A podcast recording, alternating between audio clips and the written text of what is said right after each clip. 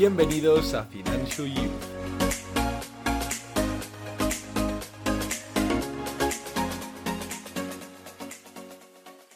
En este primer episodio de 2022 vamos a estar discutiendo el modelo de negocio de Spotify, una de las plataformas más grandes dentro del sector de streaming musical y que estoy seguro que todos utilizamos o hemos utilizado alguna vez en nuestra vida.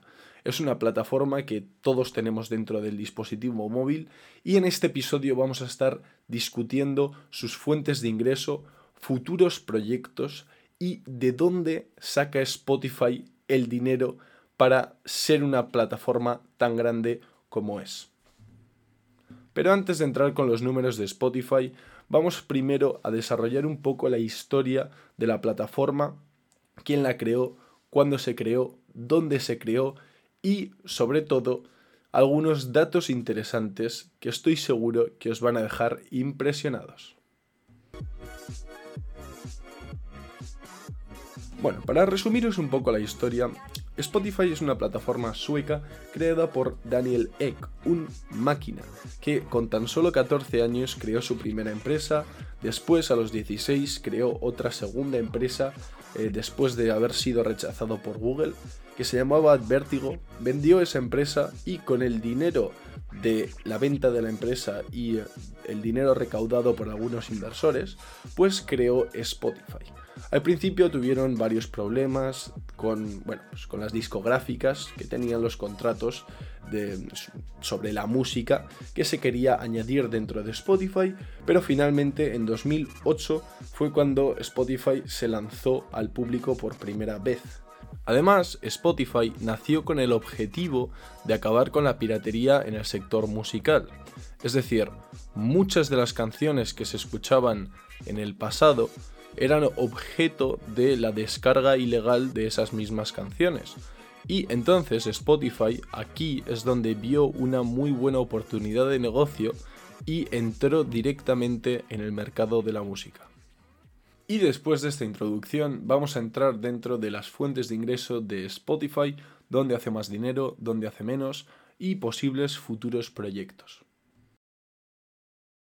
La principal fuente de ingresos de Spotify es el método de suscripción que ofrece Spotify con Spotify Premium.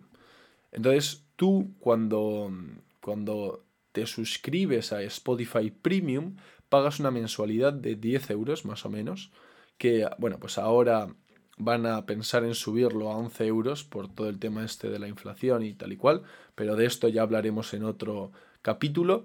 Y Además, eh, pues con esos 10 euros mensuales, tú tienes acceso a todo el repertorio de música de Spotify. No hace falta escuchar anuncios entre canciones.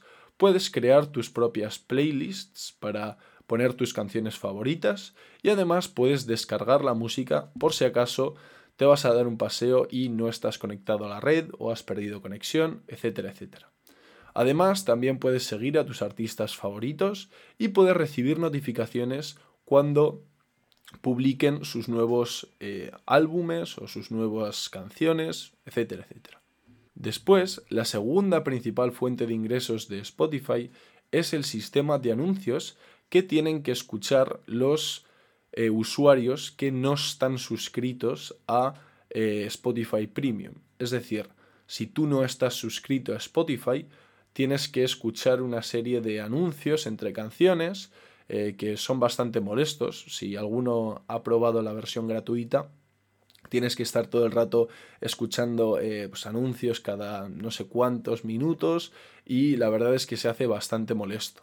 Esto Spotify lo hace con el objetivo de que la gente que quiere disfrutar de la música pague la versión premium y así se deje de anuncios molestos que no le van a dejar disfrutar de la experiencia de escuchar sus canciones favoritas. Además de anuncios dentro de la misma canción, también hay ciertas versiones de la aplicación donde eh, si está en modo gratuito tienes que estar observando pequeños anuncios que te aparecen en la pantalla eh, de manera visual y con los que Spotify pues también recauda ciertos ingresos. Pero bueno, esto todo el mundo lo conoce, todo el mundo sabe que Spotify em, recauda ingresos por medio de Spotify Premium y por medio de anuncios dentro de su plataforma. Esto es obvio. Pero lo que posiblemente muchos no sabréis es la cantidad de nuevos proyectos innovadores que, bueno, pues le están dando a Spotify muy buenos resultados, empezando por el sector del podcasting. Ahora mismo hay como una, como una explosión de, de, que todo el mundo se quiere subir dentro de la ola de los, de los podcasts. Es decir, pues en su época fue YouTube, cuando explotó YouTube, empezaron los youtubers y ahora pues si eres youtuber eres básicamente millonario, tienes miles y miles de, de suscripciones, de, de, maneras de ingresar por medio de tu audiencia, etcétera, etcétera. Y pues lo que se piensa es que en a lo mejor dos, tres años, todo el tema del podcasting será un sector tan grande como el, el de YouTube, bueno, el de audiovisual. Entonces, un podcast funciona de la siguiente manera. Yo eh, creo un episodio para el podcast y lo, publico, ¿no? Y entonces, pues creo una serie de episodios y tengo una, unos cuantos oyentes. Y entonces, pues ya, ya tengo a una audiencia que está interesado en, lo que digo, ¿no? En todos los temas que cuento, en eh, los episodios que publico, etcétera, etcétera. Y entonces, la plataforma que a mí me permite publicar esos episodios dentro de Spotify es una plataforma que se llama Anchor, que es una plataforma de Spotify, es decir, Spotify ha comprado esa empresa. Y entonces, como gana dinero Spotify por medio de los podcasts, es porque cuando yo quiero monetizar mi podcast y yo ya tengo a una audiencia interesada en lo que tengo que decir, pues yo hablo con Anchor y le digo, oye, Anchor o Spotify, em, quiero publicitar algo, servicios o productos dentro de mi podcast. ¿Me podrías encontrar a alguien que le interesase publicitar sus productos o sus servicios dentro de mi podcast? Y entonces ellos dicen, oye, sí, tengo a un par de personas que estarían interesadas, pero yo me voy a llevar una comisión de esa, del dinero que te vayan a pagar, porque yo te he puesto en contacto con ellos. Y entonces así funciona. Hay miles de podcasts y todos se quieren publicitar, todos quieren ganar algo de dinero. Y hay otras miles de empresas que quieren publicitar sus servicios por medio de podcasts. Entonces, Spotify coge a esas empresas y las pone en contacto con nosotros, los, los creadores de, de podcast. Y después él se lleva una comisión de cada cliente que ha puesto en contacto con sus podcasters. Y bueno, luego además de todas estas fuentes de ingreso, pues Spotify tiene, eh, bueno, trabaja con otras muchas empresas eh, para las que pues publicita ciertos servicios o crea ciertas campañas publicitarias, como por ejemplo para mm, Audi creo que, hizo una, campaña publicitaria con una canción eh, pues, que iba sobre eso, vehículos motorizados y tal y cual, y rutas tal. Y entonces, pues con esto Spotify va sacando rentabilidad a la música por la que tiene que pagar una millonada. Los contratos que tienen las discográficas eh, con Spotify pues son bastante caros y de hecho hay un dato que es muy interesante y que posiblemente mucha gente no sabrá y es que Spotify no fue rentable hasta el tercer trimestre de 2018. Es decir, o sea, si Spotify salió al público en 2008 más o menos, estuvo 10 años sin ser rentable, es decir, sin ver un duro. ¿Esto por qué fue? Pues principalmente por sus altos gastos de mantenimiento y eh, pues también por, por lo que digo, por los contratos que tenían con las discográficas, ya que pues evidentemente la música tener los derechos para explotar comercialmente la música es bastante caro.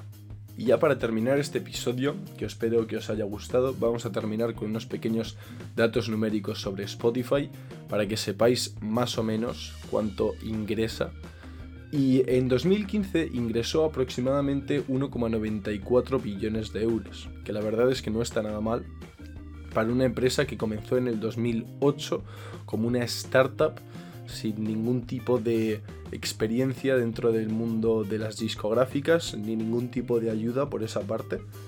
Y en el 2020 está ahora, bueno, está ingresando alrededor de 7,88 billones de euros. Por lo tanto, podemos ver una evolución de casi el triple de sus ganancias y esto se debe a la innovación que lleva a cabo Spotify y a su habilidad para adaptarse a las necesidades de sus clientes, que pues cada vez son más jóvenes, cada vez demandan más contenido eh, de audio en diversas fuentes como los podcasts y es una empresa que está sabiendo eh, aprovechar sus oportunidades de negocio para sacarle el máximo partido al, sector musical.